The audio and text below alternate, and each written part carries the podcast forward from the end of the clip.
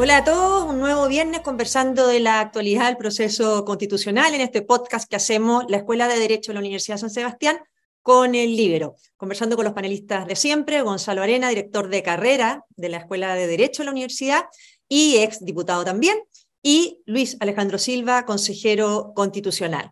Eh, quiero partir con algo bien eh, coyuntural. Vimos que la presidenta Bachelet ayer le preguntaron si estaba disponible para ser candidata de nuevo y dijo que esperaba no estar en esa disyuntiva, por lo tanto no fue un no rotundo. Hemos visto al expresidente Piñera muy activo también. Ahora, el texto de los expertos prohíbe que un presidente lo pueda hacer por tercera vez. ¿Estarán apostando el expresidente Piñera y la expresidenta Bachelet a un rechazo de este texto? Porque parece que tampoco hay enmienda en esa materia. Por lo tanto, si se rechaza el texto, como hoy día está, podrían ser candidatos por tercera vez. ¿Cómo lo ves tú, Gonzalo? Mire, independiente de, de, los nombres puntuales, las reelecciones ilimitadas siempre han sido malas para la democracia, malas para los países. Eh, de hecho, fue uno de los grandes intentos eh, o cuñas políticas que intentaron colocar eh, todos nuestros dictadores autoritarios de izquierda que hemos tenido en el último tiempo, como Evo Morales, Rafael, o sea, Rafael Correa, eh, los Kirchner, eh, Chávez, siempre el tema, ¿no cierto?, de la reelección indefinida, que es una manifestación de, un populismo eh, gigantesco. Y yo creo que lo que haría que en el próximo gobierno se presentaran, y no estoy, estoy hablando de dos expresidentes en particular, sino que representantes de lo que fue la, la política pre-2019, yo creo que sería un error gigantesco porque nos podría llevar a que se presentaran candidatos populistas por fuera eh, y pudiesen alcanzar, ¿no es cierto?, fácilmente la primera mayoría o, la, o en la segunda vuelta. Yo me acordaba, por ejemplo, el caso de Venezuela.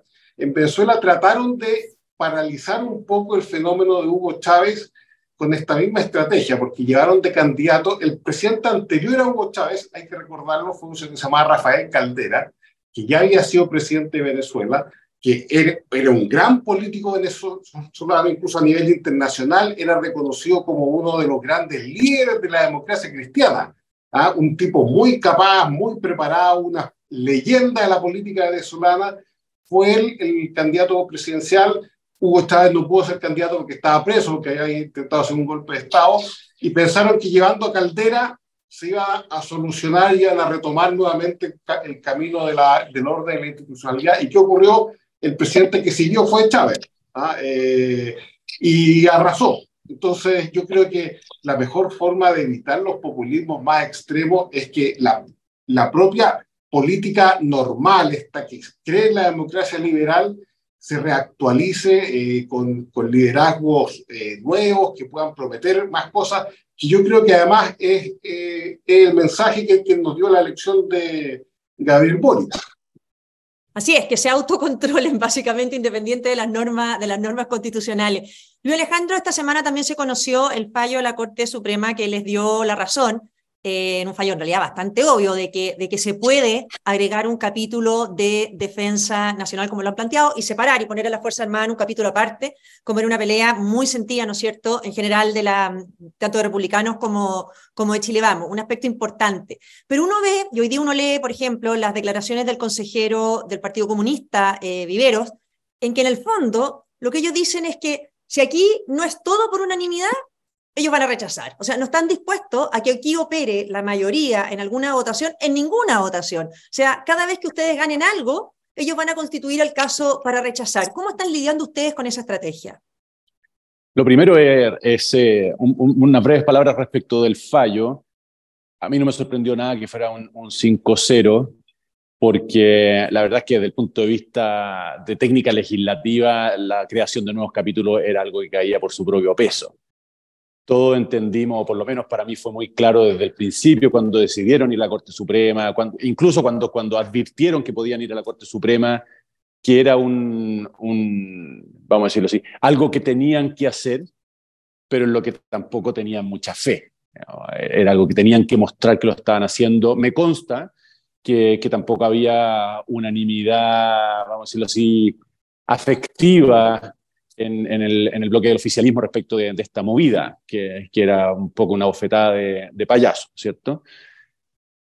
Así que ahora que ha abierto a, a, la discusión, aunque, aunque fue una unidad de propósito el presentar un capítulo juntos, toda, toda la derecha de, Defensa Nacional, la creación de estos capítulos y obviamente el, el contenido de, de, estos capítulos.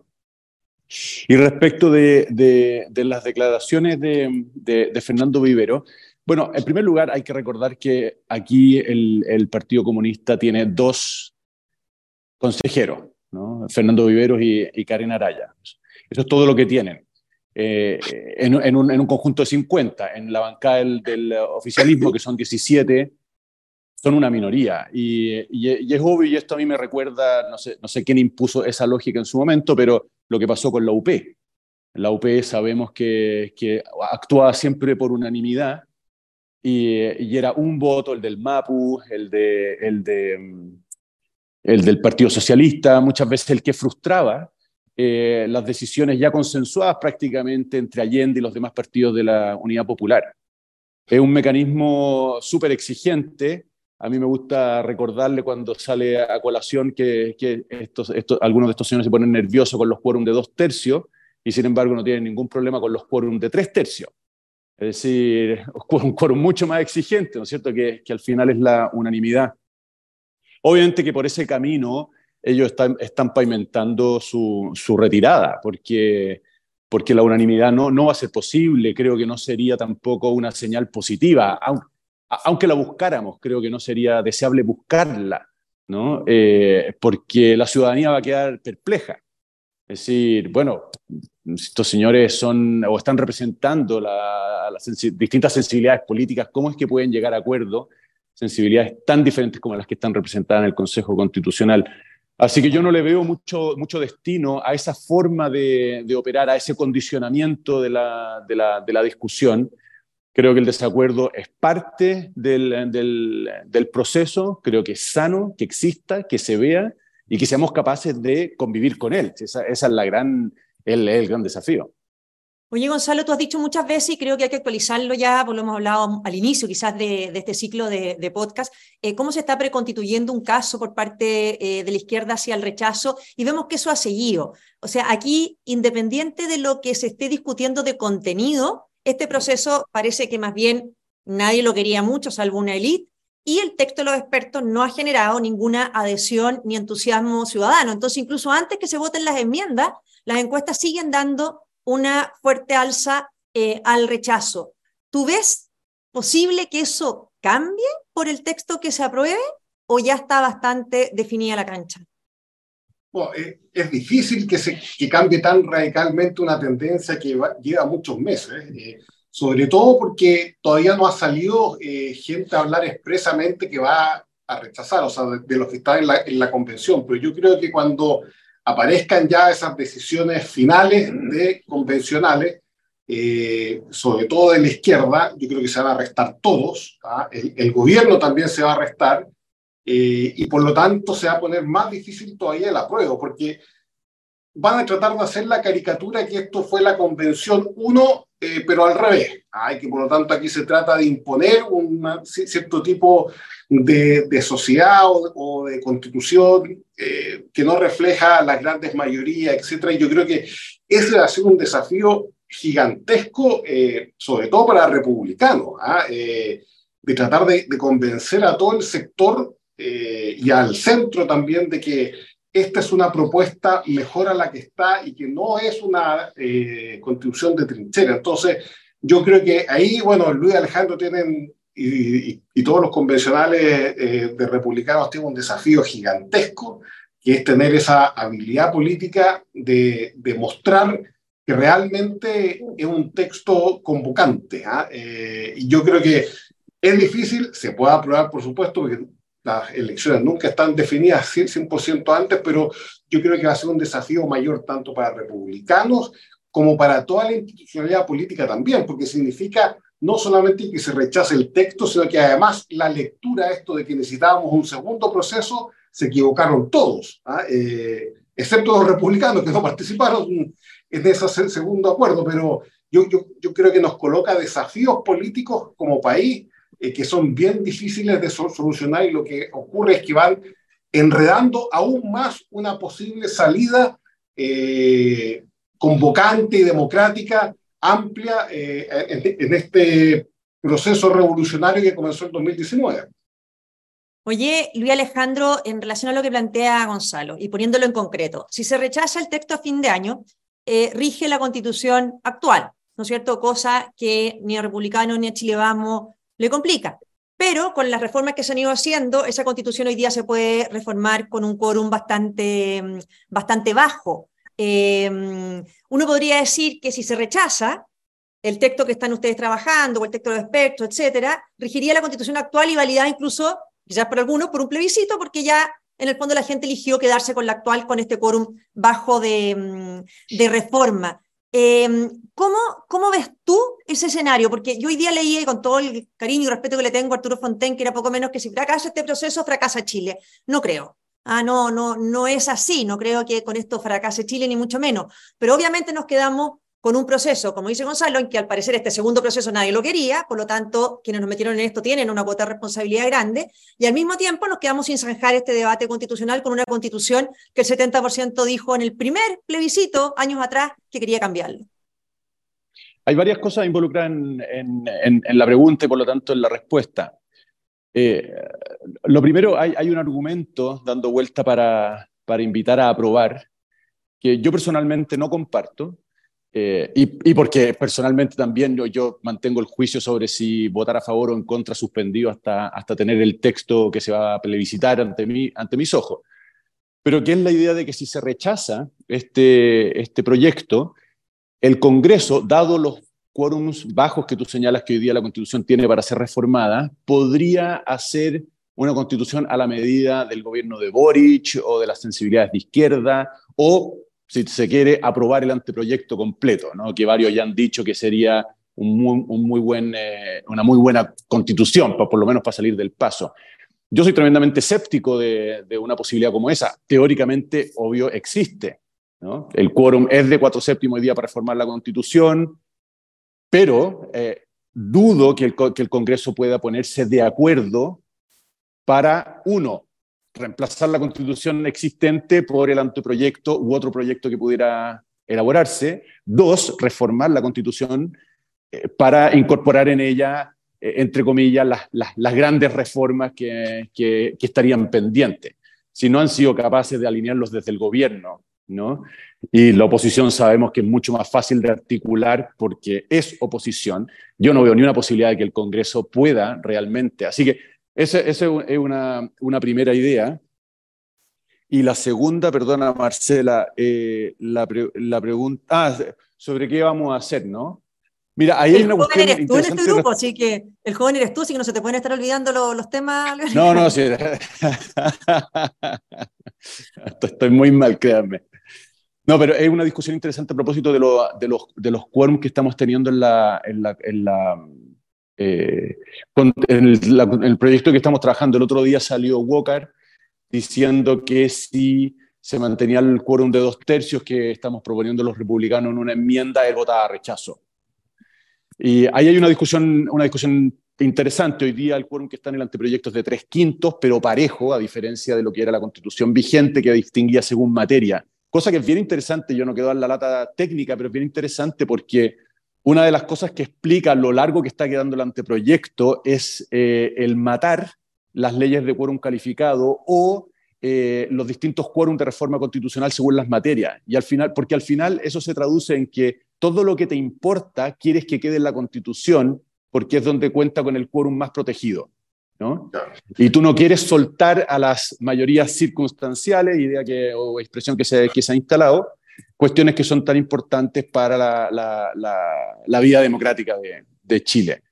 Pero claro, también, sí, dime, perdona. No, mira, también para tocar otro, otro tema que es bien concreto, porque hemos hablado mucho de las enmiendas de, de, Chile Vamos y Republicano. Yo quiero, a modo de ejercicio, también para que se informe la gente, enunciarles algunas de las enmiendas que ha planteado la izquierda al anteproyecto, de al borrador de los expertos, en que, habiendo estado yo en la convención, me llama muchísimo la atención, porque esas enmiendas sí que son revivir normas ya rechazadas por la gente en el plebiscito. Entonces, el hecho que las planteen, claro, no tienen votos para aprobarlas, pero en esto creen. O sea, eh, en esto creen, en estas normas que quieren repetir una y otra vez. Yo les las voy a enunciar algunas que seleccioné para que ustedes me comenten las que ustedes elijan. Por ejemplo, se propone, igual que el texto rechazado, que se conceda la nacionalidad chilena automática a hijos de extranjeros transeúntes, es decir, aquellos que ingresaron ilegalmente al país podrían ser chilenos. Se agrega un artículo que también que la función jurisdiccional se considere las desventajas estructurales que sufren ciertos grupos en situación de vulnerabilidad con perspectiva intercultural y enfoque de género. O sea, ya que los tribunales no fallen conforme a derecho, sino que además tengan que incorporar todas estas perspectivas interculturales y, de género. Se establece que la democracia es paritaria y de ahí, por lo tanto, todo tiene que ser paritario. Y si tú no crees en esa democracia paritaria, supuestamente no eres demócrata. Se agrega, esto también es importante, que la ley puede crear territorios especiales en virtud de las particularidades, entre otras, culturales de una determinada zona. De nuevo, abrirle la puerta a las autonomías territoriales indígenas que rechazamos en el plebiscito. Se pone que el derecho a sufragio sea voluntario desde los 16 años. Se pone que un consejo de medios vaya a encargarse del correcto funcionamiento de los medios de comunicación. ¿Qué es eso? ¿Qué es lo que es correcto funcionamiento? Y después, bueno, por último, poner un ejemplo más, se establece la posibilidad, igual como está en el texto rechazado, que los gobiernos regionales y locales puedan fijar tasas y contribuciones regionales y locales, o sea, crear impuestos y además puedan crear empresas o participar en ellas. Esto es una lectura al voleo de las enmiendas de la izquierda que han tenido muy poca difusión, porque como no tienen votos, pero qué importa que no tengan votos, no tienen votos hoy, pero pueden tenerlos mañana o apuestan a tenerlos. Eh, y siguen creyendo en lo mismo que la ciudadanía rechazó. Doy la palabra a ti, Gonzalo, y después a Alejandro para que se refieran a lo que quieran en materia, en esta materia. Gonzalo. Sí, ese quizá uno de los descubrimientos más dramáticos que hemos hecho en el último tiempo, ¿ah? porque todos nos confiamos en que todas estas ideas medias eh, sui generis constitucionales eran efecto de la tía Pikachu, del dinosaurio azul, y que por lo tanto la racionalidad, ¿no es cierto?, jamás iba a apoyar este tipo de normas.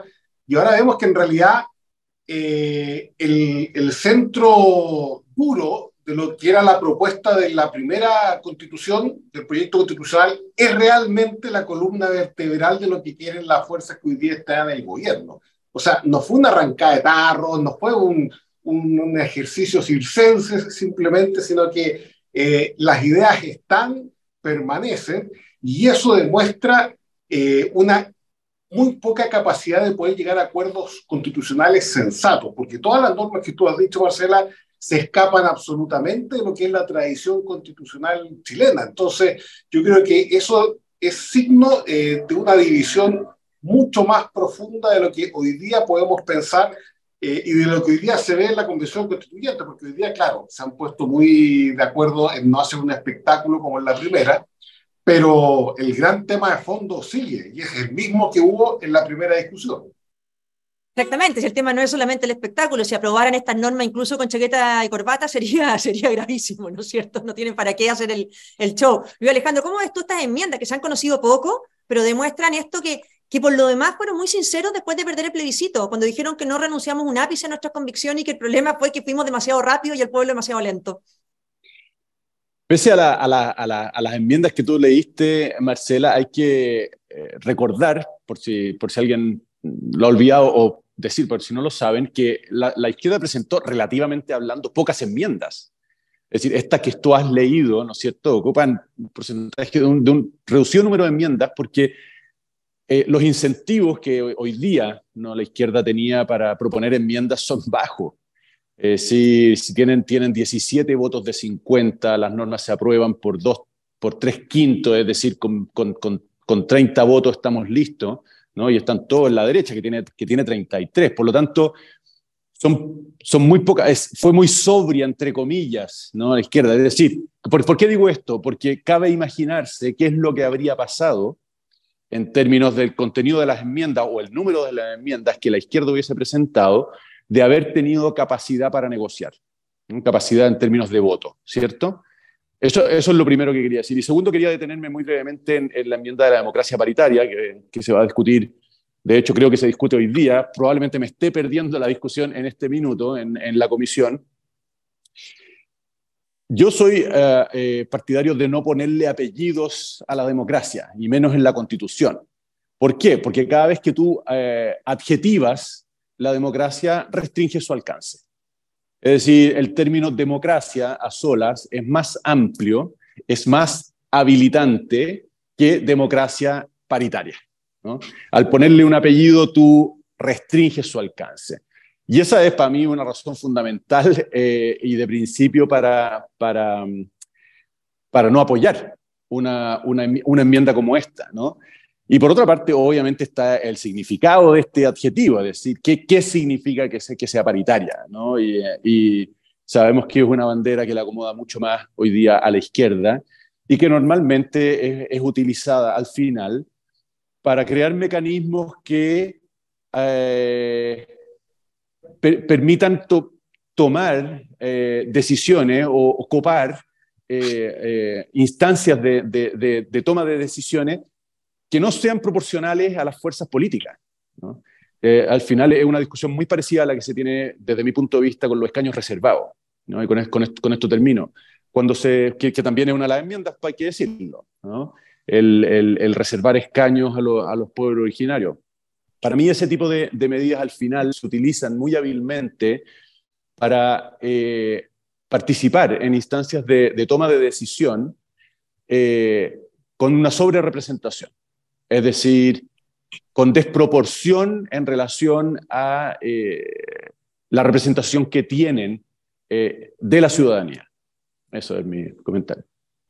Bueno, estaremos siguiendo atento el, el debate y la votación de las enmiendas pero al parecer uno cuando lo mira y también te escucha y, los análisis que hacemos acá, pareciera como que las decisiones se tomaron cuando se contaron los votos del Consejo Constitucional. O sea, como cuando ya vieron ahí, se empezó a preparar el camino de que si algo no se aprobaba por unanimidad y si la derecha no renunciaba a la mayoría que aquí tenía, eh, no era válido y por lo tanto se, rechazaría el, texto. Uno ve un poco ese, ese ambiente, ojalá no equivoquemos y haya cordura en esto, eh, de entender que, que, que, que, el coro, como dices tú, de, de tres tercios de unanimidad eh, no es el único, el único válido para ir sacando adelante eh, normas y sobre todo lo importante que es poner normas de interés ciudadano, porque así como está el texto, no ha generado adhesión mayoritaria en la población. Así que bueno, agradecerles a los dos una vez más por estar este viernes de podcast eh, constitucional y dejar libre para que Luis Alejandro no vaya a perderse el debate. Gracias. Chao, Gracias. gusto.